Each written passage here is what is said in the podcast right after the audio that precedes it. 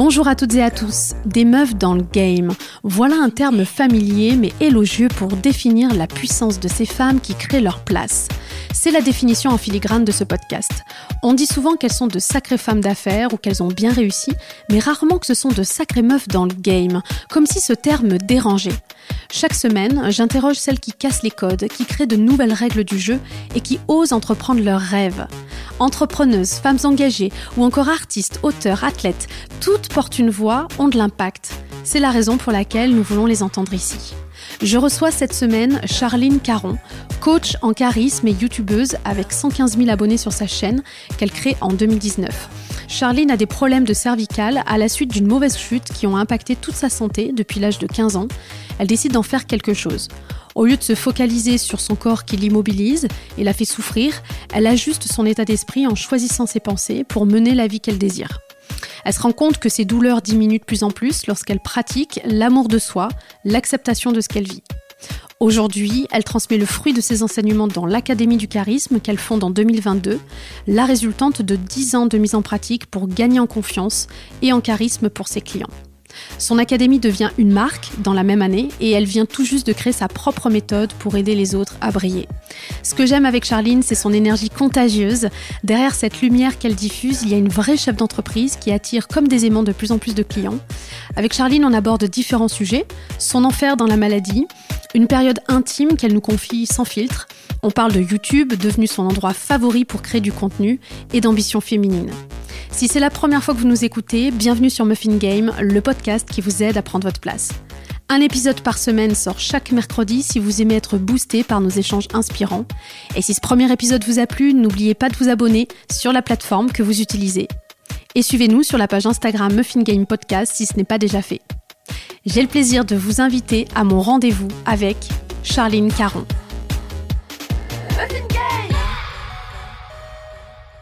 Bonjour Charline. Salut. Bienvenue dans Muffin Game. Merci, je suis très heureuse d'être là. Alors nous sommes aujourd'hui dans ta ville, à Lyon, mhm. euh, une ville que je connais bien puisque j'habite euh, à une heure d'ici. Euh, on a l'habitude très souvent de se présenter à travers ce que l'on a l'habitude de faire ou de ce que l'on a. Mhm. mais j'aimerais te poser d'abord ma question signature dans ce podcast. Et peux-tu te présenter en nous racontant qui tu es? Alors là, c'est une sacrée question. je dis moi-même que c'est très compliqué de, bah, de se présenter sans dire euh, notre profession, comment on s'appelle, etc. Euh, si je devais me présenter en enlevant tout ça, je dirais que je suis une âme sensible, même très très sensible. C'est court, mais c'est puissant déjà. Oui, c'est vrai. Pourquoi tu dis que tu es une âme sensible? En fait, j'ai toujours été très sensible et euh, pendant très longtemps, j'ai cru que c'était un, gros problème. C'était mon fardeau. Et euh, il n'y a pas si longtemps, j'ai transformé ça en, atout et même en force. Mais euh, cette sensibilité, si tu veux, elle, euh, elle résume bien ma vie. les, moins bons côtés et les très très bons côtés. Alors c'est parfait pour, pour ma question suivante parce que c'était la, question que je voulais te poser. tu as un parcours atypique. J'aime beaucoup ton parcours parce que ça prouve que peu importe ton point de départ, on peut y arriver. Mm. Euh, est-ce que tu peux nous en dire un petit peu plus sur ton parcours? Alors c'est vrai que c'est un parcours atypique et euh, très chaotique. Et, et, en fait, avec le recul, je me dis, ben, tant mieux en fait, c'est une chance parce que j'aurais jamais accompli tout ce que j'ai accompli jusqu'ici si j'avais pas eu ce parcours difficile. Parce que j'ai réalisé qu'il n'y a que lorsqu'on est obligé de bouger qu'on se met à bouger. Et honnêtement, c'est l'énergie de la survie qui m'a fait euh, avancer accomplir euh, tout ça. Parce que euh, quand j'étais adolescente, bah, j'ai eu des problèmes de santé qui m'ont... je ne sais même pas comment l'expliquer. Ça a bouleversé ma vie. Et, et tout est devenu compliqué, ne serait-ce que les choses les plus anodines. J'avais une énorme fatigue, des douleurs physiques, des vertiges, des problèmes digestifs. Enfin, ma vie était devenue un calvaire. Alors, pas pas grave, si tu veux, je risquais pas d'en mourir, mais euh, invalidant euh, pour tout. Et donc, je, devenais euh, pour moi, comment dire, un, boulet, en fait. tu vois, c'était tout est compliqué. aller acheter du pain, c'était déjà une épreuve. Et, donc tout était compliqué, tout était laborieux. Et chaque matin, quand je me levais, déjà, j'avais cette sensation d'être comme une canette écrasée. Tu vois, une canette vide qu'on a écrasée. Et, chaque matin, je me disais, il va falloir se battre et tenir jusqu'à ce soir. Donc euh, c'était du combat, du combat, avec euh, beaucoup de désespoir, en me disant mais qu'est-ce que je vais devenir? Qu'est-ce que je vais pouvoir faire de ma vie quand tout est compliqué? Et aujourd'hui, j'arrive à en parler, et encore, je suis quand même très émue là d'en parler comme ça avec toi. Et, et du coup, c'est de se dire, bah, même quand on est au plus profond, qu'on n'a plus aucun espoir, qu'on voit pas l'intérêt d'être là, qu'on se dit en plus de servir à rien, on est un fardeau pour les autres, pour ma famille, etc. Bah, tu te dis, d'ailleurs, je ne sais pas comment, il y a un truc qui, qui te fait euh, continuer d'avancer en te disant à un moment donné je vais trouver je vais trouver un sens je vais trouver un truc je vais peut-être trouver un début de solution. Et, euh, et pour moi ça a duré 10 ans. Pendant 10 ans de mes 15 ans à mes 25 ans je ne voyais aucun début de solution. Et chaque jour chaque semaine chaque mois je me disais mais waouh c'est pas possible. Je sais pas où je vais. Je sais pas qui je suis. Je sais pas ce que je vais devenir. Je sais même pas comment je vais faire pour ne serait-ce que euh, subvenir à mes besoins, quoi, et juste survivre dans ce monde. Donc j'en étais, euh, ouais, euh, avec le recul, je réalise à quel point j'étais dans un gouffre, mais c'était les abysses, quoi, vraiment. Et justement, on, va parler de cette partie mindset que, que j'aime beaucoup. c'est qu'est-ce qui fait que à l'âge de 25 ans, mm. tu as, alors je sais pas si on peut appeler ça un déclic ou mm.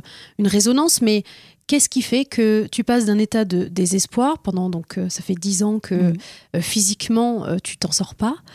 pour autant, à l'âge de 25 ans, tu trouves une, forme de alors je ne sais pas si on peut appeler ça de la résilience ou de la confiance, mais qu'est-ce qui se passe à ce moment-là dans ton état d'esprit? Il s'est passé un truc assez dingue, c'est que je me suis dit jusqu'ici j'étais en colère, j'étais vraiment en colère contre moi-même puisque mes problèmes de santé étaient dus à un, accident euh, euh, au niveau des vertèbres. Et, euh, du coup, bah, j'avais le corps en vrac sur tous les plans et personne n'arrivait à, les médecins, les, les rééducations, les thérapeutes, euh, ben, je m'en remettais pas. quoi. Et, euh, et, donc, je m'en voulais énormément. J'étais en colère contre mon corps, en colère contre cette sensibilité. Euh, beaucoup de, d'incompréhension, de sentiment d'injustice. Et en même temps, je me disais quand même, à l'échelle planétaire, je suis pas la plus à plaindre. Donc, voilà, des conflits intérieurs terribles. Et puis, je me suis dit, si jusqu'ici, cette colère envers moi-même n'a rien donné, pourquoi pas essayer autre chose? Mais quand on est pris dans une colère, c'est compliqué de, se dire qu'on va faire autrement.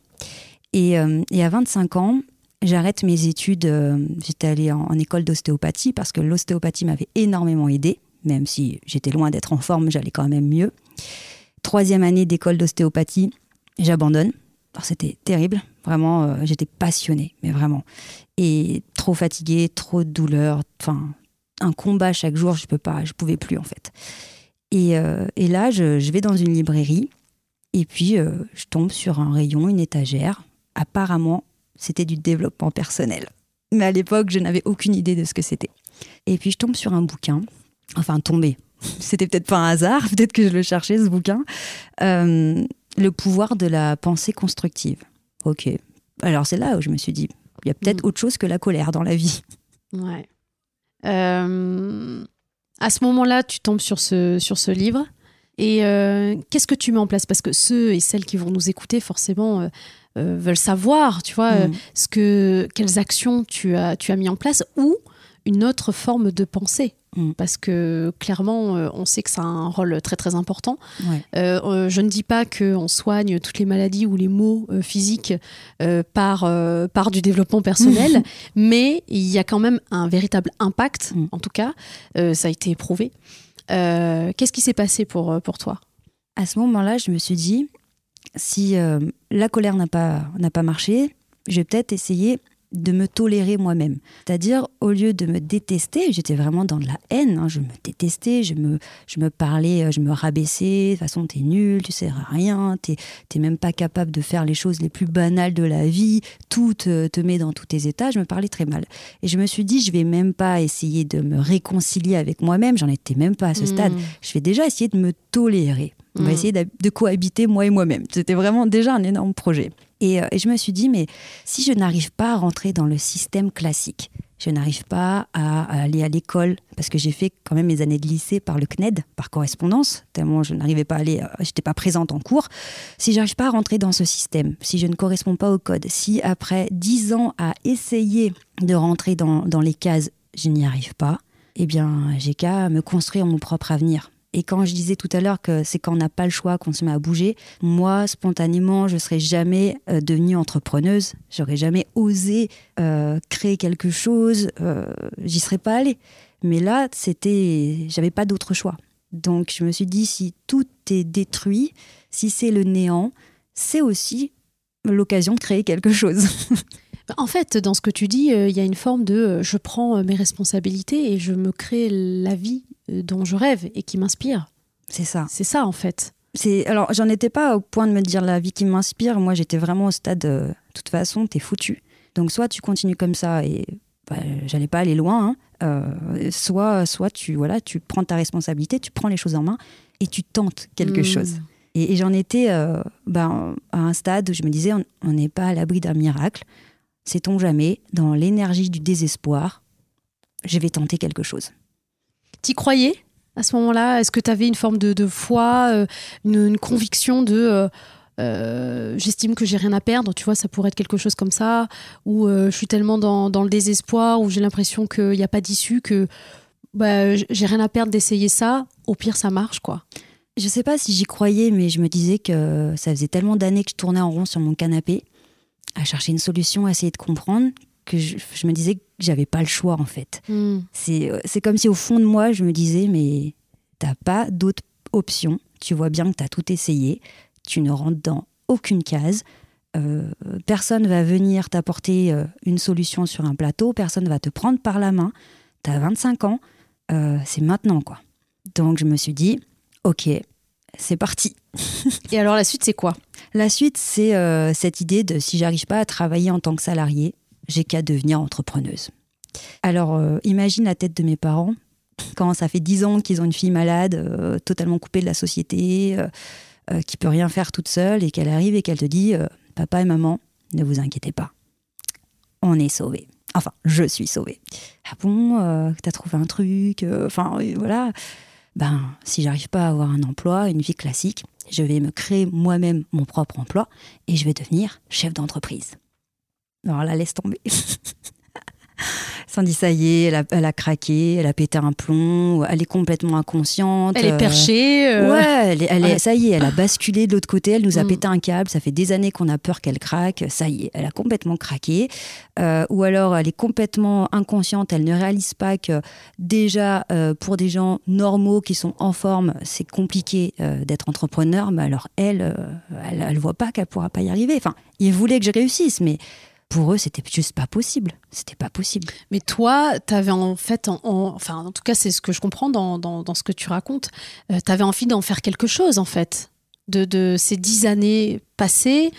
Euh, de douleur, euh, à, à, manquer, à perdre confiance en toi, mm. en te disant mais c'est quoi mon avenir? Euh, moi, en tout cas, dans ce que tu racontes, je, sens ça, cette envie de transformer, en fait. En, fait, euh, maintenant, je réalise que j'ai transformé ça. Hmm. Mais à l'époque, c'était plutôt ça suffit. Ouais. Ça suffit. J'en ai marre. J'en ai marre. Et d'ailleurs, à cette époque, j'essayais de, je faisais des séances d'hypnose pour mes problèmes de vertèbres, de mâchoire.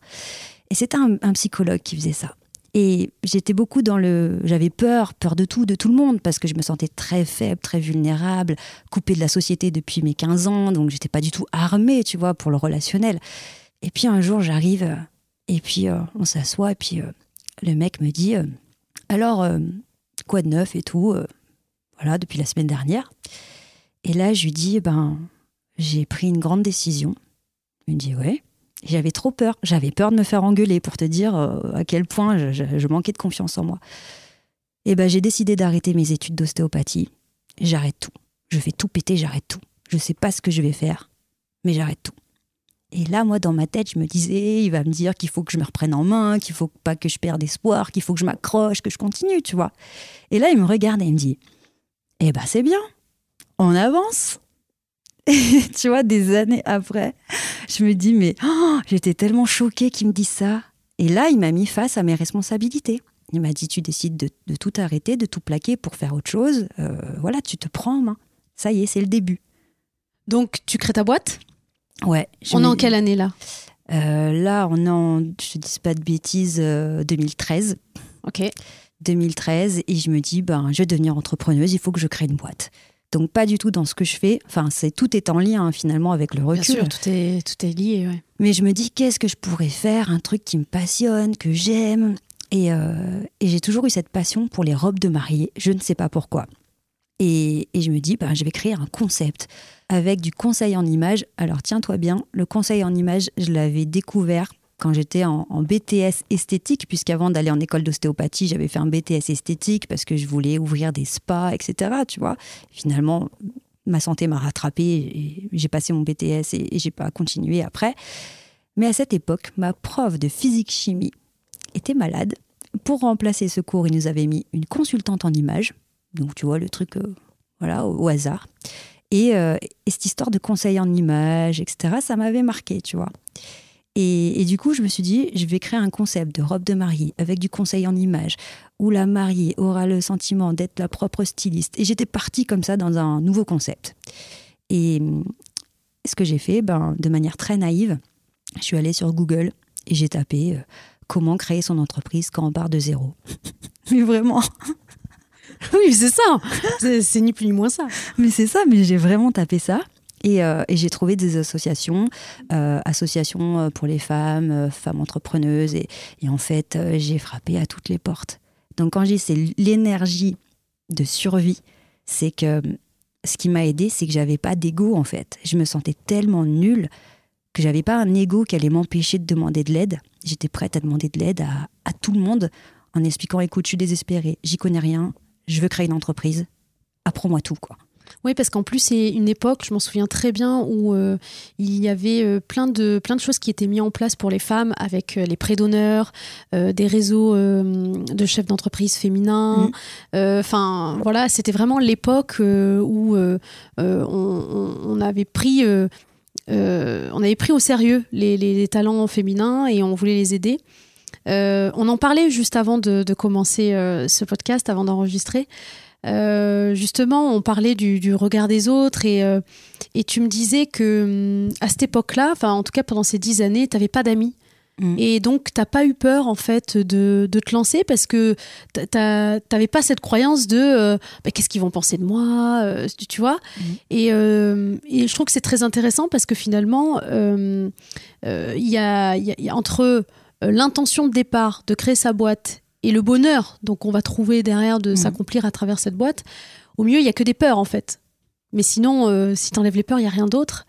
Euh, et toi, à ce moment-là, t'as pas peur parce que euh, c'est j'en ai marre. C'est j'ai rien à perdre, j'en ai marre. Exactement. J'avais très peu d'amis parce que je n'avais pas de vie sociale. Et quand tu coupes tout lien social à 14-15 ans, jusqu'à 25, euh, mm. c'est quand même des sacrées années de ta vie que tu, que tu ne vis pas. Donc, j'avais pas créé de, de, lien. Donc, ça, j'avais, j'avais pas peur parce que de toute façon, euh, même quand mes parents essayaient de m'en empêcher, enfin, voilà, maintenant ils sont à fond, ils ont été à fond avec moi dès qu'ils ont vu que c'était sérieux, que j'étais vraiment déterminée. Euh, ils m'ont soutenu, mais au départ, ils essayaient de me dire Mais non, mais enfin, qu'est-ce que tu fais Où tu vas? Mais je leur disais Mais, mais j'ai pas le choix c'est ça où je vais, je vais, je vais, dépérir. Donc euh, allons-y, allons-y franchement. Et donc à ce moment-là, qu'est-ce que tu crées concrètement? Bah, Je crée une entreprise euh, de robes de mariée. Ok, ça commence comme ça. Ouais, on propose euh, à la mariée de, de, de créer sa, sa, robe de mariée. Donc en fonction de sa morphologie, on la conseille sur la forme de la robe, en fonction de son style, si c'est plutôt glamour, princesse, bohème, vintage, tu vois, il me reste des restes encore. Euh, et ben on crée son modèle et puis je bossais avec des couturières et puis on commandait des, tissus et, voilà, on faisait une création euh, en fonction de, de ce qu'elle voulait. Et déjà à l'époque, je faisais déjà du coaching en fait. Je me rends compte maintenant. Ouais, c'était inconscient. Ouais, c'était là et il y avait même cette histoire de charisme dans la, la com que je faisais. C'était devenir une mariée charismatique. c'était déjà là en fait. Mmh, bien sûr. Génial. Et euh, donc, euh, ça commence avec les robes de mariée. Mmh. Euh, tu commences à faire du conseil en images. Mmh. Et, et, là, bah là, tu te rends compte que c'est pas encore ta zone de génie, quoi. Ouais, c'est ça. En fait, j'ai fait une super saison plein de clientes. C'était euh, extraordinaire comme expérience quand tu passes de toute seule euh, dans ton trou, tu parles à personne, à d'un coup chef d'entreprise, à gérer les stocks, les clientes, les couturières, voilà, les bons, les moins bons côtés. C'est juste dingue comme expérience. Et puis, d'un coup, grosse fatigue parce que je prenais aussi sur moi pour mes problèmes de santé, hein, parce que j'en ai toujours à l'heure actuelle, donc c'était toujours là en toile de fond. Mais c'était différent parce que je me battais plus pour essayer de rentrer dans la norme, je, me battais pour mon propre business, donc c'était totalement différent comme ressenti. Et puis, euh, et puis d'un coup, ben, grosse fatigue. Euh, je suis enceinte de mon premier enfant, de ma fille, avec les hormones et tout. Je prends du recul, hein, comme ça arrive souvent lors d'une grossesse. Et là, je me dis, mais c'est super. Je me suis prouvé à moi-même que j'étais capable de faire des choses, capable de m'en sortir financièrement. Voilà, je, waouh, je me suis prouvé à moi-même que je pouvais m'en sortir, mais j'en peux plus. Je ne me voyais pas continuer comme ça. C'était trop. Tout était trop et, et du coup, je, décide de tout arrêter. Ah oui. Donc, c'est OK. Donc, en fait, là, tu arrêtes tout. Robe de mm. mariée, euh, conseil en image, t'arrêtes. Tu fais un reset, quoi. Exact. Et en fait, c'était terrible pour mon entourage parce que de la même manière que j'avais décidé de créer une entreprise, au moment où j'avais embarqué ma famille, hein, euh, j'avais un showroom, on avait fait des travaux, enfin, je prenais un minimum de risques, mais il y avait beaucoup d'investissement, de temps et mmh. d'énergie de, mes proches. Et j'étais tellement à fond pour m'en sortir qu'ils m'ont vraiment soutenu, c'est extraordinaire. Et là, d'un coup, de la même manière, de manière aussi brutale, je leur annonce, j'arrête tout. Et je l'avais décidé, c'était comme ça. Mais non, mais Charline, euh, regarde tous les efforts que tu as mis dedans, ça marche, tu as, un chiffre d'affaires, tu as des clients, ça, ça y est, ça commence vraiment, vraiment à marcher. Tu, tu peux pas tout arrêter. Enfin, c'est pas possible, quoi. Et en fait, de l'extérieur, c'était génial. Des salons du mariage, des shootings, des défilés, euh, mon showroom, euh, tu vois, c'était, top. Mais moi, intérieurement, au quotidien, c'était une torture. Toujours peur de, de pas être là, de pas être suffisamment en forme pour, euh, pour gérer tout ce qu'il y avait à gérer, euh, cette euh, hypersensibilité qui me faisait vivre les montagnes russes, enfin, et puis c'était trop, je, je m'étais, j'avais essayé de me créer quelque chose qui me rendrait libre, et en fait, je me suis retrouvée moi-même en prisonnière de mon propre business. Et il y avait un truc au fond de moi qui me disait, c'est cool, mais c'est pas ça.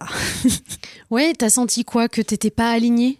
Ouais, j'étais pas, j'étais pas à ma place en fait. J'y sais bien, tu sais faire, tu as réussi. Mais c'est, c'est pas. Il y a autre chose en fait. Et donc, euh, comment tu as fait pour justement savoir ce que tu voulais faire à ce moment-là? Bah À ce moment-là, j'arrête tout et, et, je dis à tout le monde, et j'avais quand même bien avancé sur le mindset, parce qu'il avait fallu que je sorte de, mes, ma zone de confort, etc. Enfin, tout ce travail qu'on fait, euh, j'avais bien évolué, et du coup, je me suis dit, bon, j'ai l'impression de retourner au point de départ, mais c'est pas le cas parce que c'est plus pareil. J'ai vécu une expérience dingue entre les deux. Euh, j'ai avancé. Donc là, certes, point de départ. En plus, entrepreneuse, donc pas de chômage. Donc vraiment, euh, j'ai grillé toutes mes économies sur les premiers mois de maternité. Plus rien, quoi. Plus rien, plus d'entreprise, plus d'idées. Euh, bon. Mais dans un coin de ma tête, je sais que je suis capable de faire quelque chose. Ça, c'était déjà énorme. Donc, tu as la croyance forte que dans tous les cas, tu, même si tu sais pas encore comment ni, ni, quand, tu sais que tu vas, tu vas faire ce que tu, ce que tu aimes faire. Euh, à quel moment euh, te vient euh, l'idée et plutôt la fulgurance de créer l'Académie du charisme? Alors ça a été un cheminement. en fait, je savais que je voulais redevenir entrepreneuse. Je savais pas quand, ni comment, ni quoi, mais maintenant j'avais la foi. Si je sais que l'idée hmm. va arriver, il va se passer un truc. Et, et, donc je lâche un petit peu prise euh, mais la réalité du quotidien n'était pas top non plus parce que toujours ces problèmes de santé, de fatigue, de vertige, etc. Mais il fallait bien payer les factures, donc euh, j'ai pris le premier job que j'ai trouvé et qui pouvait convenir avec mon CV euh, complètement extraterrestre. Je suis allée faire hôtesse d'accueil, hôtesse d'accueil en entreprise. Et, là, mon job, ben, c'était de sourire et de dire bonjour. Donc tu es au SMIC et ton job, c'est juste d'être bien coiffé, bien maquillé et de sourire. Donc là, ça fait bizarre, tu vois, quand tu passes de je suis entrepreneuse à je suis hôtesse d'accueil, euh, bon. Mais ça me posait pas de problème et j'étais même extrêmement enthousiaste de faire ce boulot parce que je savais que c'était euh, provisoire et que j'allais faire autre chose après. Et à force de voir ces personnes passer tous les matins, toute la journée devant moi, je réalise qu'il y a certaines personnes qui sont très à l'aise. Elles rentrent dans l'immeuble, hyper à l'aise, même euh, tout le monde les respecte. On repère tout de suite, de loin, qui sont les boss qui sont les personnes timides. Hmm. Euh, tu vois, il y avait ce, ce jeu social qui se passait tous les jours, toute Ouais. la journée devant ma banque d'accueil. Et moi, Et c'était naturel en plus, tu les voyais Ouais. dans leur élément, quoi. C'est ça, c'était Ouais. la vraie vie. Et moi, j'étais spectatrice de ça. Et puis le soir, souvent à 18h, on avait des candidats qui venaient, euh, parce qu'ils avaient rendez-vous dans. C'était, un- c'était donc un grand immeuble, ils avaient rendez-vous pour des entretiens d'embauche. Donc, moi, je voyais les candidats, euh, ils avaient peur, stressés. Moi, j'avais envie de leur dire non, mais t'inquiète, euh, euh, respire, prends une posture un peu plus ancrée. tu vois, bon, je disais rien, parce que j'étais la simple hôtesse d'accueil. Mais je me disais, mon Dieu, mais c'est pas possible, il faut leur dire quelque chose, il faut les aider. Et, et tout ce, ce jeu social où, par exemple, un jour, il y avait le grand patron d'une des entreprises qui venait, qui arrivait en train. Il y avait tout un, bazar qu'il fallait bien l'accueillir. Attention, monsieur le directeur va arriver vers telle heure, faudra lui faire un badge, etc. Le gars arrive avec sa petite cour autour de lui. Donc tout de suite, même si je le connaissais pas, on a tout de suite repéré que c'était lui. Donc tu vois, c'était génial. Bon, bah t'es sûr que c'est lui le grand directeur. Il avance, tout le monde autour de lui. Je lui fais un badge et là, catastrophe, le badge tombe par terre. Et comme par terre c'était du marbre, le badge est resté plaqué au sol. Donc il se baisse pour ramasser le badge. Tout le monde se baisse avec lui pour oh mon Dieu, ne laissez pas le directeur euh, quatre pattes en train de ramasser son badge. Sauf que le badge, on n'arrivait pas à le récupérer. Il était trop euh, collé au sol. Donc pendant quelques secondes, tout le monde était à quatre pattes par terre dans le hall en train de ramasser le badge avec le directeur la tête en bas. C'était mais c'était mais tellement comique. Il passe et puis je dis mais c'est c'est fou. C'est c'est ce jeu comme ça euh, Mm. de relations de et, je voyais qu'il y avait des gens extrêmement à l'aise, extrêmement charismatiques, et d'autres au contraire qui étaient en véritable souffrance. Et, donc j'ai fait le lien avec le conseil en images, avec tout ce dont j'avais dû moi travailler pour être à l'aise à l'oral. Euh, vendre des robes de mariée, c'est aussi un apprentissage. Euh, avoir une image professionnelle, convaincre, rassurer, euh, gérer le relationnel avec le client, tout ça, j'avais dû le travailler pour moi. Et je me suis dit, mais toutes ces choses que j'ai appris, en fait, je pourrais les partager. Parce que moi, je pensais, j'étais concentrée sur moi, euh, je pensais être la seule à avoir ce problème-là. Je pensais être la seule euh, à, ne pas connaître les codes sociaux, le relationnel, ne pas savoir parler, ne pas savoir se présenter. Mais pendant que j'avais ce job d'hôtesse d'accueil, je réalise que j'étais pas la seule en fait. Et je me dis, mais oui, mais c'est peut-être ça en fait mon, mon truc. Peut-être que cette première expérience de robe de mariée, ça m'a permis d'apprendre tout ça et que maintenant, ben, je peux le partager en fait. Donc ça commence comme ça. Ça commence comme ça. Donc là, à ce moment-là, tu gardes cet emploi d'hôtesse euh, d'accueil. Et, euh, et c'est là où euh, YouTube arrive dans ta vie. Ouais. Alors entre temps, Où tu arrives dans la vie de YouTube. Ah, on, on ne sait pas, ouais. Parce qu'entre temps, je me fais recruter par une autre boîte et, euh, et donc euh, je- conditions de travail qui s'améliorent, toujours à l'accueil, mais, euh, mais voilà, j'étais mieux. Je me dis, c'est fou, c'est juste par le relationnel, par le sourire, les Mm. petits, euh, tu sais, les petites conversations anodines euh, que j'ai réussi à, à me faire repérer, recruter. C'est quand même fou, quoi. Ouais. Et, et là, je me dis, bon, je ne vais pas rester salarié de toute façon. Euh, et là, cette idée, elle était présente, mais tout le temps. Et je, je pensais qu'à un truc, c'était m'échapper, quoi. C'était je m'évade euh, de, ce monde de, de ce monde du salariat que j'ai toujours essayé euh, d'atteindre. Maintenant que je suis dedans, ben, j'ai goûté à ma liberté d'entrepreneuse avec tout ce qu'il y a derrière, hein, les risques, les challenges. Et, et j'attends qu'une chose, c'est y retourner. Tu vois, c'est une question qu'on me pose très souvent en coaching. euh, à quel moment je sais ou je sens que ça c'est fait pour moi? Mm. Et tu vois, dans ce que tu décris, on, on sent la notion de désir. Tu vois, c'est que là, à ce moment-là, tu ressens un désir, euh, euh, oui, inouï, de c'est ça. En fait, c'est je sens que moi j'ai le talent pour accompagner les gens euh, sur leur posture, sur comment développer leur charisme, leur image, etc. Et c'est-à-dire qu'il n'y a plus de doute finalement, il n'y a plus, tu sais en fait. Mm. Donc c'est hyper intéressant de se dire bah voilà, tu t'es cherché entre guillemets, mais toutes ces étapes ont été constructives et finalement c'était fondateur pour justement toi trouver cet alignement là. Donc euh, tu gardes cet emploi et tu décides de te montrer et de faire Mm. des vidéos. C'est ça. Je me dis comment je peux faire pour développer euh, mon business? Je vais accompagner ces personnes en présentiel, en digital, mais j'avais vraiment en tête, et c'était pas du tout négatif pour moi, je me disais, mais personne sait ce que tu fais. Personne sait que tu existes en fait. Donc, euh, tu peux pas t'imaginer que parce que toi, tu as décidé dans ta tête de monter un business, que ça va aider les gens et que c'est très très bien, tu peux pas imaginer que d'un coup, euh, par magie, tout le monde sait que tu es là, tout le monde sait ce que tu euh, proposes et que les gens viennent en fait et que tu es des clients. Ça peut pas marcher comme ça par magie. Il faut leur amener l'information. Donc j'avais vraiment, je gardais en tête toujours dès que j'avais des freins, des peurs. Non, je me sens pas de faire une vidéo, non, je me sens pas de faire cette publication. Et je me disais toujours, rappelle-toi que les gens ne savent pas que tu existes. Et ils seraient heureux de savoir que tu existes parce que tu vas les aider. Mais il faut que tu leur montres que tu es là. Donc vas-y. J'adore. donc l'aventure YouTube commence euh, à ce moment-là. Ouais. Euh, donc là, on est en 2000. Euh, 2019, avril 2019, je, ça. et je fais mes premières vidéos YouTube. Et j'ai bossé en 35 heures, j'avais ma fille qui était encore petite, euh, et, du coup, bah, je tournais le week-end, et j'avais mes premiers clients euh, le soir, le week-end. Enfin, c'était un peu une vie de folie, quoi. Et à quel moment, justement, tu t'es bah, tu t'es consacré 100% à cette nouvelle activité? En fait, ça a été un peu difficile, enfin, comment dire? Moi, j'étais déterminée. De toute façon, avec tout ce que j'avais vécu, euh, il n'y avait plus moyen. J'allais euh, être entrepreneuse coûte que coûte. Je mmh. savais que j'y allais, quoi. Mais euh, ce qui est difficile, c'est quand tu es maman, que tu vis en couple, tu as une famille, tu as ce fameux CDI que tout le monde te vend comme le Graal. Mmh. J'avais ce fameux CDI. Bon, c'était le SMIC, c'était pas fou, mais c'était un CDI, quoi. Et puis là, tu leur dis non, mais les gars, ça va pas durer. Moi, le CDI, c'est juste en attendant, là. Mais je vais repartir à l'aventure. Donc, c'est délicat parce que tu te dis, mais est-ce que je choisis la sécurité, la pseudo-sécurité qu'on nous vend nous a toujours vendu, nous, euh, du CDI. Mais parce qu'on nous a appris que ça. Voilà. Surtout notre génération, nous, voilà, ça a été que le CDI, le CDI. Mm. Ou est-ce que je m'écoute? Et je repars Et là, avec ce que j'avais vécu, je savais qu'il valait mieux que je m'écoute.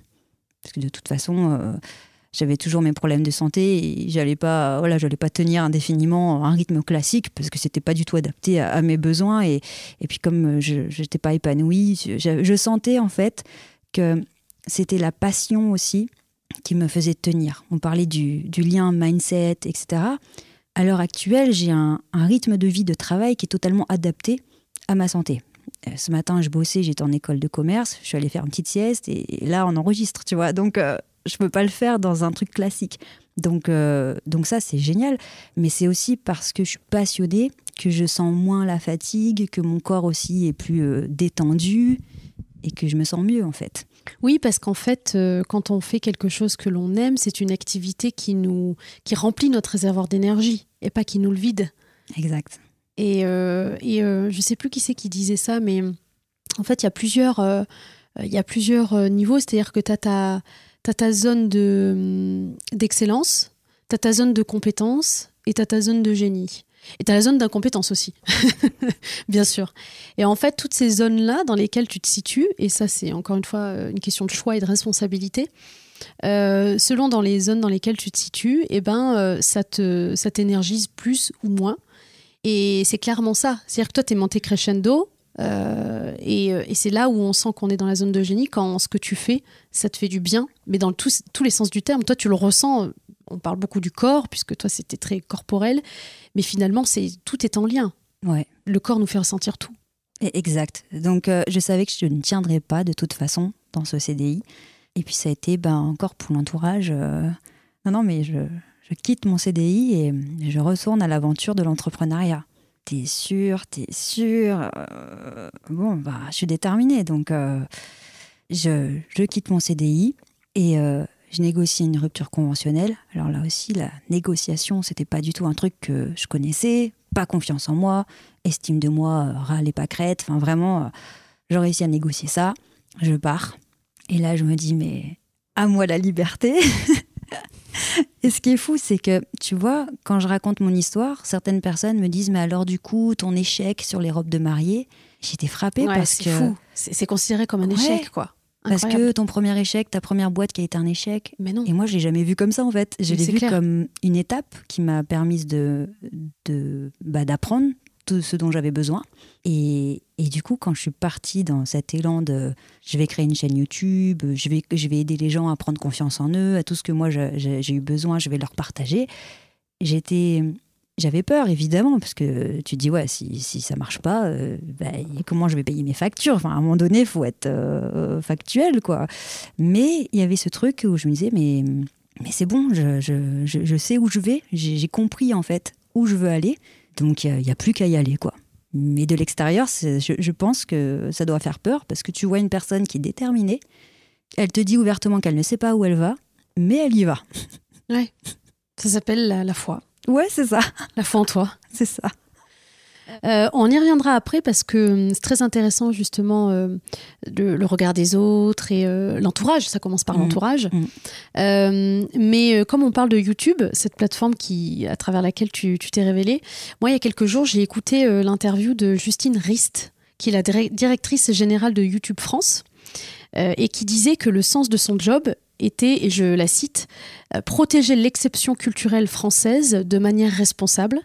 Et pour elle, c'est une chance et une responsabilité inouïe d'être à ce poste parce qu'elle voit les youtubeurs et youtubeuses comme toi euh, comme des gens qui ont l'audace d'entreprendre, une audace de tenter euh, des choses avec cette capacité à transformer l'essai. Et c'est pour elle très frappant. Donc je trouvais ça très intéressant. Et si elle dit ça, c'est parce qu'elle estime faire partie de cette génération du devoir, tandis que nous faisons partie de la génération du désir. Donc tu vois, on en parlait euh, juste avant. Et pour elle, les youtubeurs sont des entrepreneurs qui se plongent dans leur passion et créent de cette manière une autre forme d'entrepreneuriat. Donc c'est passionnant. Et trop formidable de voir des hommes et des femmes s'accomplir et se réaliser à des âges aussi jeunes. Est-ce que tu es d'accord avec sa vision et qu'est-ce que ça te fait euh, d'entendre ça? Moi, ça résonne en moi euh, sur le, fait de décider d'y aller, s'autoriser à le faire et le rendre réel. Souvent, j'ai des personnes qui me demandent euh, Ouais, mais à quel moment tu sais euh, que tu vraiment tu vas le faire, que euh, tu le fais? Enfin, tu sais, ce côté comme si on attendait une autorisation, qu'on nous dise bah, Vas-y, publie, vas-y, fais, ton, fais ta vidéo. on n'ose pas y aller tout seul. Et de mon expérience, ce que j'ai compris, c'est que bah, je me suis dit bah, Si tu le fais pas, personne t'attend, donc fais-le. Et quand tu le fais, tu vois que ça devient réel. Et, et donc, c'est cette possibilité avec YouTube, Internet euh, et dans l'entrepreneuriat en général de sortir de la masse et ça vient que de toi. C'est toi qui décides un instant T de devenir cette personne, euh, de fonder ce truc, de créer ce business et parce que simplement tu l'as décidé, ça devient ta réalité. Et je trouve ça tellement magique en fait, parce qu'on nous a toujours conditionné euh, il faut mériter ci, il faut mériter ça, euh, t'as bien récité ta leçon, t'as une bonne note, mm. t'as les félicitations. Et on est toujours dans l'attente qu'on nous récompense, alors que dans l'entrepreneuriat, euh, t'attends personne en fait. C'est juste tu décides, tu le fais. Si ça marche pas, ben c'est pas grave, t'apprends, ce qu'on appelle un échec. Tu recommences, tu recommences jusqu'à ce que ça marche, et puis les gens vont te dire, waouh, la chance, t'as fait ci, t'as fait ça, j'aimerais bien moi. Et moi, ce que je fais, ben, je leur dis, ben, vas-y. Parce que c'est aussi simple que ça, en fait. C'est ça. Et, et là, ben, la majorité des gens te disent, bah non, je peux pas, parce que si, parce que ça. Et donc certains vont essayer de, de s'adapter, ils vont y aller quand même. D'autres vont se dire, non, non, je, je peux pas. Mais en fait, c'est fou de se dire, il suffit que tu le décides, y vas, et ben, ça devient concret. C'est pour ça que c'était très important pour moi que tu viennes dans Muffin Game parce qu'il euh, y a forcément des, entrepreneuses du web euh, qui vont nous écouter. Et, euh, et je trouve que hum, voilà, ça casse les codes d'avoir des plateformes telles que YouTube parce que, comme le dit Justine Rist, justement, on crée un nouveau modèle entrepreneurial. Et, et, pour moi, tu incarnes tout ça parce qu'aujourd'hui, YouTube, clairement, il faut le dire, fait partie de ton modèle économique mmh. dans ta société. C'est un canal mmh. comme un autre, mais c'est un canal pour toi très important et qui te permet d'avoir cette visibilité-là et donc d'avoir des clients, donc de transformer tes prospects euh, en clients. Donc ça, c'est quand même pas rien de convertir ses prospects en clients. Euh, justement, aujourd'hui, euh, moi, j'ai une question à te poser parce qu'on en parlait en off tout à l'heure, mais parce que ça va forcément intéresser celles qui vont nous écouter. Mais euh, il y a forcément, tu vois, quand on fait de la vidéo, que ce soit sur les réseaux sociaux, que ce soit sur YouTube, euh, cette question d'image, tu vois, de ce que l'on renvoie et le la peur euh, du regard des autres, la peur du jugement. Ça commence par l'entourage, par la famille, les amis, et puis après, bah, même les inconnus. Une plateforme comme YouTube, c'est le cas. Et tu as, subi quelques conséquences de ça au, démarrage, mais parce que tu avais des croyances qui étaient adaptées à ça. Euh, qu'est-ce que tu as envie, euh, quel conseil tu as envie de donner à celles qui vont nous écouter pour se lancer, justement, et de se détacher de, de ce regard des autres qui est euh, vraiment une véritable barrière? Alors, le premier frein, tu l'as très bien dit, c'est l'entourage et la famille. Que vont dire mes proches? Que va dire ma famille? Et là, ce qui peut aider, c'est de se dire, mais ce n'est pas pour eux que je fais cette vidéo. Peut-être que ce que je vais dire dans la vidéo, ils le savent déjà, ou peut-être que ça ne les concerne pas. Donc il faut dépasser ça et se dire, qui est-ce que je vise?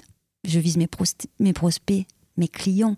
Et peut-être que ma famille, mon entourage va dire quelque chose, mais il faut pas s'arrêter là. Je te donne un exemple personnel. On parle de storytelling, on parle de parler de son propre cas, de sa propre vie euh, pour inspirer les autres.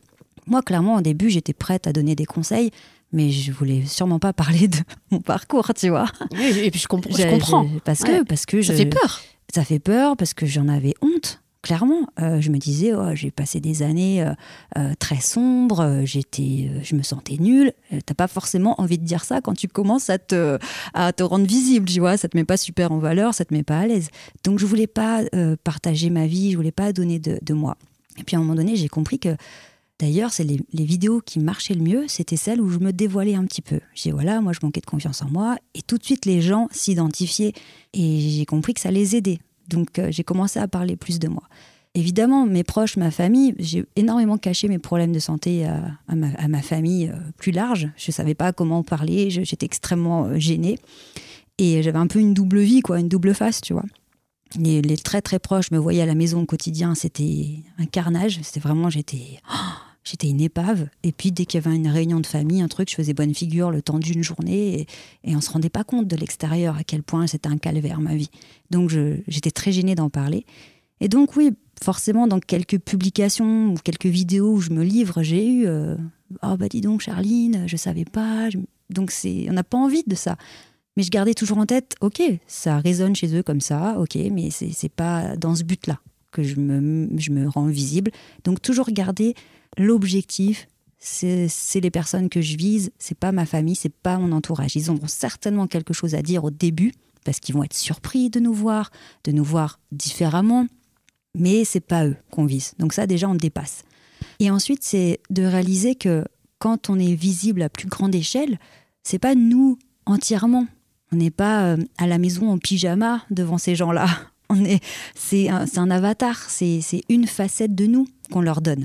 Et ce qui aide aussi, ça aide aussi, c'est ce que je dis à mes clients que j'accompagne sur la prise de parole en, général, c'est ne pas s'imaginer que les gens nous voient à 100%, mais c'est de comprendre que c'est nous qui décidons des éléments qu'on leur envoie.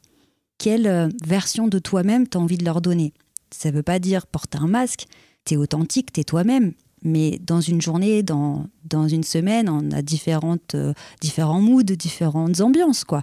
Et ben, dans ton business, par rapport à ce canal-là, comment tu as envie qui, d'être perçu en fait Quelle facette de toi? Et, du coup, tu, réalises que c'est toi qui pilotes, toi qui décides. Donc, tu n'as plus peur de ce regard des gens parce que tu leur livres ce que tu veux. Et tu, as le droit de livrer des choses différentes en fonction des périodes aussi. Tu vois, y a, je me mets à la place de, de, ces entrepreneuses, de se dire euh, ouais, mais quand euh, tu fais un métier où euh, tu vois, c'est plus facile. Enfin, moi, j'ai été agent immobilier pendant des années, par exemple. c'est très facile de mettre en avant mon produit. Moi, c'était une maison ou un appartement. Bon, bah, tu mets en avant ta maison, ton appartement, ok. Mais quand tu fais des métiers comme les nôtres, par exemple, ton produit, c'est toi. Donc, tu ne peux que mettre en avant ce que tu es toi. Et souvent, ça peut être perçu comme euh, du narcissisme ou euh, euh, bah, tiens, elle a changé, et puis qu'est-ce qui lui prend, pourquoi elle parle d'elle comme ça, tu vois. Et je pense que ça, c'est quelque chose qui peut freiner certaines entrepreneuses qui ont du talent. Et moi, j'aimerais que ces talents, tu vois, elles, arrivent à se détacher de, ce jugement trop hâtif. Et, et, même si, parce que tu vois, il y a le truc où bah, j'enregistre la vidéo, mais entre l'enregistrer et appuyer sur le bouton et dire ça y est, euh, je, la balance, Tu vois Et euh, en fait, c'est oui, c'est qu'un c'est qu'un état d'esprit. Et, euh, et, le, et le moment où tu as envie de le faire et le moment où tu le fais, il, peut se passer parfois des années. C'est vrai, c'est vrai. Et, et, là, ce qui est important, c'est de se, se rappeler pourquoi tu voulais le faire. Parce que tu as ton pourquoi qui te motive. Ok, je vais tourner cette vidéo. Ok, je vais enregistrer ce podcast. Ok, je crée ma boîte. Et puis d'un coup, tu es freiné par tes peurs. Que va dire ma famille? Que vont dire mes amis? Est-ce qu'ils vont me tourner le dos? Est-ce que je vais me prendre des sales commentaires? Est-ce que waouh? Et tout ça, si ces peurs sont grandes, bah, elles peuvent te paralyser. Finalement, tu changes d'avis. Finalement, tu décales. Tu dis ouais, oui, je devais le faire. Oui, bon, c'est un projet. Tu sais, on en connaît beaucoup des gens qui disent des trucs et qui en fait il se passe rien. Et ce qui va t'aider, c'est c'est vraiment te dire mais attends, attends, attends. Ok, j'ai peur de ça. Déjà, la peur, c'est normal, puisque je m'embarque dans quelque chose de nouveau. Donc forcément, réflexe de survie, mon cerveau ne va sûrement pas m'aider. Il va tout faire pour me montrer que c'est une mauvaise idée. Mm. Donc déjà, réflexe de survie, c'est normal. Donc on dit j'ai peur, c'est normal. Identifier la peur. J'ai peur de quoi en vrai? Bah, j'ai peur qu'on se dise que je suis arrogante, j'ai peur qu'on me dise euh, euh, que je me prends pour je sais pas qui, ou euh, que ce que je raconte c'est nul, ou que ça n'a pas d'intérêt, j'ai peur de me sentir rejetée, j'ai peur. voilà. Tu vois, tu identifies ta peur et tu la rends officielle. Tu es, euh, d'accord avec toi-même. Tu vois, je te parlais tout à l'heure que j'étais en conflit avec moi-même. Depuis, je me suis réconciliée, je fais équipe avec moi-même et si j'ai peur de quelque chose, j'analyse ma peur, je dis bon, allez, j'ai peur de quoi en vrai hein? Et je me le dis à moi-même et du coup, je suis d'accord avec moi-même, on est d'accord qu'on a peur, donc ça redescend. Et puis après, tu dis mais pourquoi tu as décidé de le faire? Pourquoi tu as dit oui? Pourquoi tu t'es engagé déjà rien qu'envers toi-même sur ce truc? Parce que j'ai envie de j'ai envie d'avoir ma boîte, j'ai envie de me sentir libre, j'ai envie de faire des projets, j'ai envie de créer des trucs. Et là, tu te reconnectes à ton fameux pourquoi, ton fameux why. Et quand ton pourquoi devient plus fort que tes peurs, bon bah là, t'as gagné. On peut plus t'arrêter. C'est passionnant. Alors, aujourd'hui, on n'est on pas chez toi. Mm. tu nous reçois euh, dans un lieu que tu connais bien, qui est un espace de coworking. Enfin, oui, oui, on peut appeler ça comme ça. Oui, c'est des, des, salles de réunion, ouais. Voilà. On peut louer. Et euh, voilà, quand, euh, quand je ne suis pas euh, chez les invités, j'aime bien qu'elle me rapporte avec elle un objet, un objet de chez elle, mhm. qui lui est important. Et j'aimerais savoir ce que tu nous as ramené avec toi aujourd'hui. Alors, je t'avoue que quand tu m'as dit ça, hier soir, j'étais dans mon lit et je réfléchissais, je réfléchissais. Je faisais mentalement le tour de mon appart et je trouvais pas. Je trouvais pas d'objet. Et c'est là, tu vois, où ça m'a fait. Euh, j'ai pris conscience que je n'attache pas du tout d'importance aux objets. C'est un truc de fou. Et c'est vrai que chez moi, c'est très épuré. Alors j'ai de la chance, j'ai un conjoint qui aime les appartes épurés. Mais il y a, rien, enfin, je, je, garde rien en fait. Et, à part mon téléphone et mon ordi, parce qu'il me, il me à la terre entière et à mon business, je réalise que j'ai pas grand chose en fait. Alors je réfléchis aux objets, enfin aux objets, aux choses le peu de choses que j'ai finalement physiques qui ont de la valeur. Et là, je pense à un truc. Et je me dis, oui, en fait, si je devais sauver quelque chose de mon appart, si on me disait, ben, t'as le droit à un truc, voilà ce que je prendrais. Roulement de tambour. C'est le fameux bouquin sur lequel je suis tombée, dont je te parlais tout à l'heure. J'adore. Il est là, il existe. Il est là, il est en vrai. Et ouais, tu sens qu'il a vécu, quoi, qu'il a traîné un peu partout. Donc, c'est le livre euh, Le succès par la pensée constructive ouais. de Napoléon Hill et Clément Stone. Alors, euh, Napoléon Hill, c'est celui qui a écrit le fameux bouquin euh, Réfléchissez et devenez riche, qui est très connu. Qui est très connu, ouais. Mais moi, je suis tombée sur celui-là, la pensée constructive, et en fait, je dois avouer qu'à l'époque, je comprenais rien. tu sais, c'est le genre de bouquin que tu lis, mais c'est laborieux, quoi. Tu te dis, mais putain, mais il a l'air de dire des trucs intéressants, hein, ça a l'air vraiment puissant, cette histoire. Mais waouh, je capte pas tout, quoi. Et, donc, du souvenir que j'ai, bah, j'ai lu ça il y a dix ans, c'était ce bouquin, il est dingue. C'est, ça me change totalement la vision que j'ai de la vie. Et donc, c'est avec ce bouquin que j'ai compris que quand tout est détruit, ben, c'est la, la, possibilité de tout reconstruire. Donc, ça m'a ouvert mmh. sur de l'espoir, sur euh, de la confiance. Mais euh, le côté, tu sais, euh, bon élève, ah j'ai lu ce bouquin, j'ai tout surligné, j'ai fait des fiches, j'ai mmh. tout compris. Non, non, là j'ai rien compris en fait. et tout à l'heure d'ailleurs, je, je l'ai ouvert et je commence à lire des phrases au pif et là je me dis, ah mais oui, mais c'est ça en fait qu'il voulait dire. Donc dix ans après, je comprends enfin ce bouquin. Mais euh, ça a été un déclic, alors même que j'avais pas tout compris, voire très peu compris. C'est fou parce que en fait, tu dis aujourd'hui, euh, ça prend tout son sens quand je lis, mais ça prouve bien que en fait, on a des niveaux de conscience qui euh, évoluent. C'est ce qu'on appelle aussi l'éveil. et toi, tu as commencé ce chemin vers l'éveil à ce moment-là. Ça a été vraiment le, point culminant avec, euh, avec ce livre.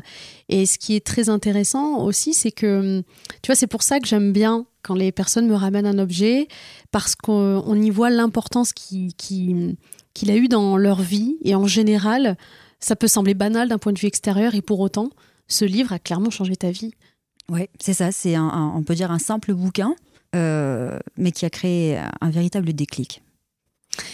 Euh, j'ai encore quelques questions. Oui. Tu te doutes bien. Euh, moi, j'aimerais te demander quelle femme tu souhaiterais entendre dans, dans Muffin Game? Une ou plusieurs Bien évidemment, on a le choix, on fait ce qu'on veut. Alors, c'est j'ai trois femmes qui me viennent en tête et ce sont des femmes qui, qui, nous ont quittés. Mais si j'avais le pouvoir de les interviewer là, comme ça, la première, ce serait ma, grand-mère euh, paternelle qui, est partie quand j'avais 6 ans. Parce que, euh, de, mon souvenir, c'était une, femme qui avait beaucoup de caractère, mais en même temps avec beaucoup de générosité. Et ça me fait penser justement au charisme. Tu vois, c'était une femme charismatique et elle a ce côté mystérieux parce que je ne l'ai pas connue beaucoup. Mais cette image, tu vois, où j'aurais voulu en, savoir plus sur elle parce qu'elle semblait très forte et en même temps toujours le sourire tu vois. Donc, euh, waouh, il y a plein de choses que j'aimerais euh, lui demander. La deuxième personne, c'est euh, ma prof de claquettes, parce que j'ai fait énormément de claquettes. Et, justement, les claquettes, c'est, on va pas se mentir, très mauvais pour les cervicales, hein, parce que c'est des impacts au sol. Mais c'était ces rares moments où je, me sentais plus comme une personne faible, vulnérable. Je, me, je sais pas, il se passait un truc, c'était magique, tu vois, quand je dansais, je je, me transformais, je, me transcendais, si tu veux.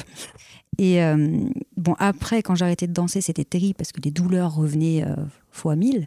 Mais ces moments-là, c'était magique. Et, ma prof de claquettes, qui nous a quittés en 2017, euh, eh bien, elle, a dansé jusqu'à 84 ans. 15 jours avant de nous quitter, elle faisait encore des cours de claquettes. Et bien, justement, elle avait ce, sourire, ce côté, tu sais, euh, le côté euh, des années 50, Broadway, tu vois, la classe, le sourire. Et pareil, c'était une, femme très forte, qui avait un fort caractère. Là aussi, tu vois, c'est des images comme ça qui me restent. Et puis la troisième personne, c'est encore une femme et, c'est ma formatrice en conseil en images. Donc, formation que j'ai fait en 2013, donc euh, quelques mois après avoir décidé de me lancer dans l'entrepreneuriat je vais faire une formation de conseil en images euh, Paris 16e. Je me dis, autant euh, taper haut. Et euh, bah, le charisme, quoi, tu vois. une femme magnifique, très classe, et douce en même temps, et, forte, parce qu'entrepreneuse et tout. Et, et à cette époque, ça m'a marqué parce que pour moi, j'étais qu'au démarrage, j'avais encore rien fait. Tu vois, j'avais juste décidé de devenir entrepreneuse. Et pourtant, elle, elle m'a regardée, elle m'a parlé je sais plus ce qu'elle m'a dit, mais elle, elle, me montrait que j'allais faire des choses incroyables. Elle était persuadée, et, elle, m'admirait presque alors que j'avais encore rien fait. Et, c'est à travers son regard que je me suis dit, ok, en fait, euh, j'ai peut-être du potentiel. si elle, elle, à son niveau, elle le voit, bah, il y a peut-être quelque chose à faire, en fait. Mais c'est fou que, tu vois, euh, bien évidemment, tout ça, c'est des constructions inconscientes, mais tu vois, on parlait tout à l'heure d'approbation, de validation. Mhm. Tu vois, tu as, ressenti à travers elle que tu avais du potentiel au lieu de toi-même le ressentir, tu vois. Et, euh, et, ça, c'est ce que j'appelle les constructions euh, du système, qui fait qu'on ne nous a pas appris en fait à ressentir euh, notre excellence, ressentir notre talent. On, pointe toujours du doigt le 2 en maths, mais on félicite pas le 18 en français, quoi. Exact. Et, et ça, c'est un truc c'est, je sais pas si c'est culturel, mais en tout cas, c'est dans notre éducation. Euh, que ce soit euh, par nos parents, ce qu'on nous a appris à l'école, dans la vie en entreprise, c'est pareil. On nous, on nous a appris à apprendre des trucs qu'on ne sait pas, au lieu de venir développer des trucs qu'on sait super bien faire. quoi. Exactement. Du coup, tu as toujours l'impression de ne pas être assez.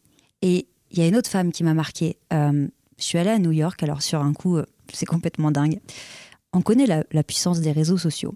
Et tu vois, pour te dire quand il faut vraiment tenter les choses parce que il se passe des trucs de dingue. Quand je publiais mes premières photos sur Instagram, premiers clients, premiers trucs, je mettais toujours dans mes hashtags, tu sais, tu peux en mettre 30, enfin à l'époque c'était 30, je mettais un cachet, tu sais, au milieu noyé, hashtag NYC, New York City, tu vois. Parce que mon rêve, j'adore New York, etc., le mindset des Américains, enfin voilà. Et puis euh, même euh, mon chéri à l'époque, il, il se moquait de moi, il me dit, mais tu crois qu'on t'a pas vu avec ton petit hashtag New York City, là, noyé Et je lui disais, oui, bah, je sais pas, de toute façon, pour 30 hashtags, allons-y, tu vois. Et puis un jour, je reçois un message, message privé sur Instagram. Une femme de New York, entrepreneuse, afro-américaine, qui me dit Hé, salut, euh, je vois que tu fais du conseil en images. euh, J'aimerais bien euh, organiser un atelier parce que j'ai une association pour les femmes entrepreneuses sur Brooklyn. Tu serais dispo? Normal, quoi. Alors, le choc passé, je lui réponds Ouais, of course, yes, carrément. Euh, alors, euh, moi, j'avais prévu d'aller à New York une semaine euh, pour mon anniversaire, en mode vacances, enfin voilà, c'était des plans comme ça. Mais je lui dis dans le message Je prévois de venir à New York, donc carrément, on se capte. Elle me dit Ok, bah, fais-moi signe quand tu viens. Bon, on va à New York, il faut pas laisser passer cette opportunité, euh, go, go, go. Donc, euh, on claque les économies. euh, Chérie, on part à New York une semaine, c'est mon anniversaire, voilà. Donc, deux mois après, on se retrouve à New York. Sauf que les Américains, ils t'attendent pas, tu vois. Quand je me disais personne sait que Ouais, j'existe. Eux, ils ont pas le time. Là, ouais, Ouais. c'est ça. Eux, ils réfléchissent pas. Ils y vont, quoi. C'est ça. Et donc là, je me suis dit, bah, vas-y, parce que la meuf, euh, c'est une serial entrepreneuse, euh, elle pèse dans le game. Elle, pour le coup, en plus, elle est productrice dans le hip-hop et tout. Euh, tu vois, c'est un poids lourd. Donc toi, la petite Frenchie, de rien du tout, avec ton petit conseil en image, faut y aller, quoi. Donc on y, on y va, on arrive, on avait prévu une semaine. Je lui ai écrit le jour où j'arrive, Hey, salut, je suis là, donc est-ce qu'on peut se voir ou quoi? Elle me dit, ok, bah viens mercredi, je serai avec mon board et tout, de l'association. Ok, donc moi à chaque fois je dis oui, puis je réfléchis après. J'arrive, huit américaines, donc huit nanas. Des, des- puis tu vois le, comme on se les imagine, quoi. Confiance en elles de fou, euh, moi avec mon, mon anglais à peu près. Et donc, c'est pas comme en France où tu t'installes, on te propose un café, euh, tu vois, on fait un petit peu de, de politesse. Je suis arrivée, elles m'ont dit Ok, assis-toi autour de la table. Ok, vas-y, explique-nous, tu fais quoi? Euh, Yes, my name is euh, Charline. et, et donc, je leur, je leur explique. Elles me disent Ouais, c'est cool, on pourrait faire un, atelier pour l'association et tout, des femmes. Sauf que moi, je partais le samedi. Et, et pour elle, elle me dit Ouais, on fait ça quand? Je dis Non, mais les, non, mais les filles, en fait, euh, j'habite super loin, c'est super cher. Vous n'avez pas idée du coup de poker que je suis en train de faire, quoi. Je, suis- là, c'est, euh, de la loterie là que je suis en train de faire. Et du coup, j'arrive à les convaincre et on se dit Bah, Dans deux jours, on fait un atelier. Et elles étaient euh, gênées parce qu'elles me disaient Ouais, mais on sera pas nombreuses. Je dis Non, mais vous inquiétez pas, c'est pas grave. Moi, ce que je voulais, c'était vivre l'expérience. Et puis, il fallait que je fasse un atelier euh, en anglais, quoi. et donc, on se dit Ok, vendredi soir, atelier conseil en images pour les membres de l'association. Je me suis retrouvée. Donc, The Challenge, quoi. Ah non, mais j'ai passé ma journée à traduire mon vocabulaire. Les petites interventions que je faisais habituellement, bah, je traduisais tout, je cherchais du vocabulaire, euh, conseil en images, langage corporel, la posture, la première impression, euh, le mindset. euh, c'était, c'était un challenge de fou. Et j'arrive le soir et elles étaient une quinzaine. Et donc là, je me suis retrouvée, juste parce que j'avais mis un hashtag New York City, je me suis retrouvée à faire un Mmh. atelier devant ouais. Des, des femmes d'affaires de Brooklyn. Qu'est-ce que qu'est-ce que t'en- enfin qu'est-ce que t'en as tiré de cette expérience justement euh, de se dire euh, en fait parce que tu vois je dis souvent euh, en fait on n'a pas que chance. On est de la chance. Tu vois il y en a qui disent ouais mais elle a eu de la chance. Non non elle a aidé la chance. Et clairement avec ce petit hashtag New York City c'est ça en fait d'aider la chance de- c'est de provoquer de stimuler les opportunités. Et que et moi je pars toujours du principe que quand on si on demande pas ben on n'a pas en fait. Et, et- pourquoi on ne demande pas? Encore une fois, c'est des constructions. Mais, euh, mais la preuve que, voilà, avec un petit hashtag, il, peut se passer des choses très très grandes. Exact. Et tu vois, tu parlais du, du mindset, du conditionnement. Ce qui m'a vraiment euh, euh, choqué, euh, la différence de culture, c'est qu'on est resté en contact depuis. et, merci WhatsApp d'ailleurs. Et, et puis un jour, elle me dit. Nous, écoute, on fait une, une cérémonie annuelle, on récompense des entrepreneuses et on voudrait te, on voudrait te récompenser. Alors là, je comprends pas. Je dis, mais tu, tu veux me récompenser de quoi? Parce qu'à Voilà, l'époque, j'avais pas classique. 100 000 abonnés, tu Ouais. vois, euh, loin de là. Euh, pour moi, j'étais qu'au début du début du démarrage. Euh, pour moi, j'avais pas. Vraiment, j'avais rien fait, quoi. Et je comprends pas, en fait. Et elle me dit, mais si, c'est énorme tout ce que tu as fait. Tu t'es lancée toute seule, tu fais ci, tu fais ça. Et rien que pour ça, tu dois en être fière et, tu mérites déjà une récompense. Et là, je me suis dit, ah oui, d'accord, on n'a pas du tout la même façon de voir les choses, en fait. Et eux, ils sont à fond. Alors, certes, des fois, on trouve que c'est too much, on se demande même si c'est sincère. Mais ouais, en même temps, euh, dans l'entrepreneuriat, en tout cas, pour passer à l'action et passer euh, par-dessus toutes tes peurs, bah oui, allons-y, allons-y à fond. Et, c'est comme ça que ça te donne de la force et que, et que tu y vas, en fait. Euh, on a parlé donc de cet objet que tu nous as ramené qui est un livre, mais est-ce que tu as d'autres euh, références que tu voudrais euh, nous partager, qui t'ont aidé? Ça peut être bah, d'autres livres, un podcast, une chaîne YouTube. Euh, je dirais ce qui m'a beaucoup aidé, c'est tout ce qui est méditation, relaxation, ce genre de choses. Parce que j'ai réalisé en fait que avant je me battais contre moi-même, j'étais en colère. Après j'étais dans la performance, tu sais, se motiver, euh, s'autodiscipliner, passer à l'action. Mais que j'avais toujours un fond de, stress, d'angoisse. Il y avait un truc qui était toujours là et j'arrivais pas à m'apaiser. Et hum, j'ai commencé à chercher des chaînes euh, YouTube et hum, tu sais, j'ai écouté euh, Joe Dispenza, Bruce Lipton, toutes ces visions du corps qui sont différentes de la médecine allopathique classique que l'on connaît. Et ça m'a ouvert sur plein de choses. Et, hum, et justement, moi qui avais été confrontée pendant des années à des médecins qui n'arrivaient pas à, m'aider, à me soulager, bah là, ça m'a ouvert une fenêtre sur euh, une autre façon de prendre soin de soi. Et, ça, vraiment, euh, je pense que c'est important. En tant qu'entrepreneur, c'est de pas être que dans la performance, parce qu'on en connaît beaucoup qui, courent après la performance, qui, euh, veulent un CA toujours plus grand, qui veulent se dire qu'ils ont réussi, mais la réalité, c'est qu'au fond d'eux, ils se sentent pas bien, ils sont, sont pas du tout sereins, ils sont pas en paix avec eux-mêmes, et, et du coup, il y, a y une réussite euh, extérieure, mais l'intérieur, des fois, elle est, elle est catastrophique. Donc, je pense que ça, c'est c'est important aussi de, de travailler sur ce, ce niveau-là, en fait. Euh, on, va, on va conclure parce que on voit pas le temps passer, mais ça fait déjà une heure. Euh, J'aimerais te poser cette question signature euh, qui est euh, c'est quoi pour toi une femme qui fait sa place, qui change le game et qui crée ses propres règles du jeu? Je te répondrai spontanément que c'est une femme qui s'autorise. Parce que euh, on est formaté. En plus, en tant que femme, bah, j'ai envie de dire encore plus, hein, on va pas se mentir. Mais à partir du moment où tu t'autorises, bah, tu te libères toi-même. Tu n'attends plus qu'on te valide et qu'on t'autorise à, à essayer un peu plus, un peu plus loin. On t'autorise à être ambitieuse, on t'autorise à oser. Non, là, tu t'autorises toi-même. Et, là, c'est très déstabilisant. D'ailleurs, on en discutait hein, pour l'entourage. De quel droit elle s'autorise à faire ce qu'elle veut, à, faire cette vie euh, euh, hors, euh, hors des normes, c'est faire. Enfin, c'est comment, comment, qu'est-ce qui a fait qu'elle en est là? Ben en fait, elle l'a juste décidé. En fait, euh, c'est fou comme on est on, crée un effet miroir en fait chez les autres. Et, euh, c'est ça en fait, c'est de se dire, ben, euh, souvent ça peut dire, enfin, on peut entendre, mais what the fuck quoi, mais qu'est-ce qu'elle fait quoi, et puis pour qui elle se prend en fait. Et puis ah puis ça m'énerve ce qu'elle me dit, ce qu'elle dit. Euh, pa- pourquoi? Parce que en fait, ça n'a rien de personnel. En fait, nous on le prend personnellement, mais c'est juste que ce que l'on renvoie chez cette personne, c'est tout ce que elle ne s'autorise pas justement. Et, hum, je pense que quand on arrive à se détacher, tu vois, de, euh, de dire, bah, moi, peu importe l'effet que je fais, si en tout cas ça lui fait cet effet-là et elle a le droit de me détester et de pas me supporter, mais ça lui appartient en fait. Mais ça n'a aucun rapport avec moi, avec ma valeur, euh, avec ce pourquoi je suis là. Alors, euh, ça peut être, ça peut sembler être du blabla spirituel et rester de la théorie, mais concrètement, c'est vraiment ça qui se passe.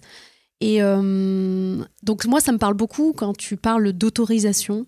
Euh, parce que en tout cas les eh ben, ces meufs là qui créent des choses incroyables dont, pour, moi tu en fais partie euh, parce que c'est incroyable. Et d'ailleurs je vous invite évidemment à aller voir euh, la chaîne YouTube de, de Charline. Je mettrai toutes les informations dans, dans le descriptif de, de cet épisode.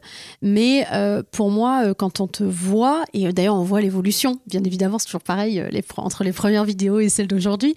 Mais c'est ça qui est chouette, c'est de se dire, vous voyez, en fait, même si c'est pas parfait, et alors? Parce qu'il y a le fond, il y a la forme, mais Et justement, j'ai sent envie le dire. pourquoi en fait. Tout à l'heure, je te disais qu'au début, j'osais pas me révéler complètement, enfin me livrer. Et puis euh, un jour, j'ai j'ai ce pote qui me dit mais euh, qui t'inspire toi? Alors je cherche. Ok, euh, Dan Locke par exemple, qui est très connu dans le business du digital, etc., dans la vente, il m'inspire. Pourquoi il t'inspire? Parce qu'il a une réussite exceptionnelle et, et j'aime comme il parle parce qu'il est, simple, il est, authentique, il semble authentique et, et aussi parce que euh, un jour j'ai vu une photo de lui quand il était, euh, il, il prenait des cours de prise de parole en public. J'ai vu cette photo, je me suis dit c'est pas possible, ça peut pas être lui. Attends, le chemin parcouru quoi. Et tu te dis mais alors attends, si lui il était à ce stade-là au départ et qu'il en est là aujourd'hui, mais ça veut dire que tout est possible. Ça veut dire que moi aussi en fait je peux faire ça. Et donc j'ai réalisé que c'est pas à travers une image parfaite que les gens vont être inspirés. Au contraire, c'est à travers ce que tu vas partager de tes échecs, de d'où tu as démarré. Et aujourd'hui, quand on me dit, ouais, quand je vois quand tu as démarré, mais oui, mais vas-y, mais regarde, mais régale-toi, mais on, va rire ensemble si tu veux, ça me dérange pas, parce que c'est vrai, c'est la réalité. Tu, tu peux pas vouloir démarrer en étant au même niveau que quelqu'un qui fait ça depuis 10 ans. Chacun doit démarrer au début. Alors, c'est pas cool pour l'ego, c'est pas simple, mais euh, c'est le passage obligé. Alors, avant qu'on termine, quand même, j'aimerais beaucoup que tu nous parles d'une actualité euh, extrêmement importante qui vient de sortir là il y a quelques mois. Euh, tu viens de créer ta méthode. Est-ce que tu peux nous en parler? Ouais. Et, et c'est vrai que c'est très émouvant pour moi parce que ça fait dix ans que je suis du coup dans ce sujet du charisme, de la première impression, euh, du relationnel, de la communication, savoir se présenter, savoir prendre la parole, etc. Et, euh, et là, j'ai créé une méthode qui reprend toute mon expérience, tout ce que j'ai pu vivre et comprendre à travers mon parcours, à travers le parcours de mes clients. Et donc, j'ai créé cette fameuse méthode que j'ai appelée la méthode STER. Donc, STER comme les escaliers, parce que c'est un travail, le charisme, c'est un travail euh, qui, prend du temps. On ne devient pas charismatique en 24 heures, mais déjà, ça s'apprend. Ça, c'est une grande nouvelle pour beaucoup de monde. Certains sont charismatiques naturellement, mais d'autres peuvent l'apprendre. Et euh, donc, euh, cette histoire d'escalier, c'est pour ça que petit à petit, on avance. Mais ça veut aussi dire système de transformation pour l'autonomie et l'intelligence relationnelle. Donc, l'autonomie, c'est ce côté responsabilisation je suis responsable de mes choix, de ce que je fais, je développe mon leadership, je suis leader de ma propre vie, c'est déjà tout un programme. Et euh, avec cette paix intérieure qu'on développe, la confiance en soi, etc., puisque tout ça a un, impact sur notre façon de communiquer et sur notre comportement. Et puis l'intelligence relationnelle, parce que quand tu, tu, sais comment gérer ton relationnel, bah, ça te change la vie. Quand tu sais parler à, à n'importe qui, n'importe quand et n'importe où, waouh, ça te, ça t'enlève un poids et tout devient beaucoup plus simple. Euh, où est-ce qu'on peut te retrouver? Si on a envie de prendre contact avec toi euh, Où est-ce qu'on, comment on fait pour t'appeler?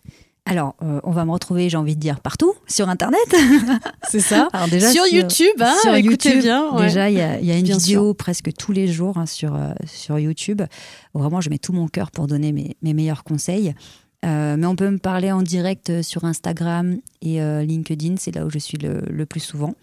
Donc voilà, si, euh, si une personne a envie de partager sa situation, ben, je suis toujours la, enfin, la plus heureuse de pouvoir euh, partager tout ça, échanger, parce que je sais à quel point parfois un petit message, ou ne serait-ce qu'un petit hashtag, ça peut amener vers de grandes choses. Merci beaucoup, Charline. C'était un plaisir de te recevoir dans Muffin Game et un honneur pour moi et pour celles et ceux qui vont nous écouter. À très bientôt. Merci. Muffin Game. Merci de nous avoir écoutés jusqu'au bout. Vous êtes des meufs en or. Si le podcast vous a plu, prenez quelques minutes pour le noter 5 étoiles, puis déposez un commentaire, ça m'aide beaucoup.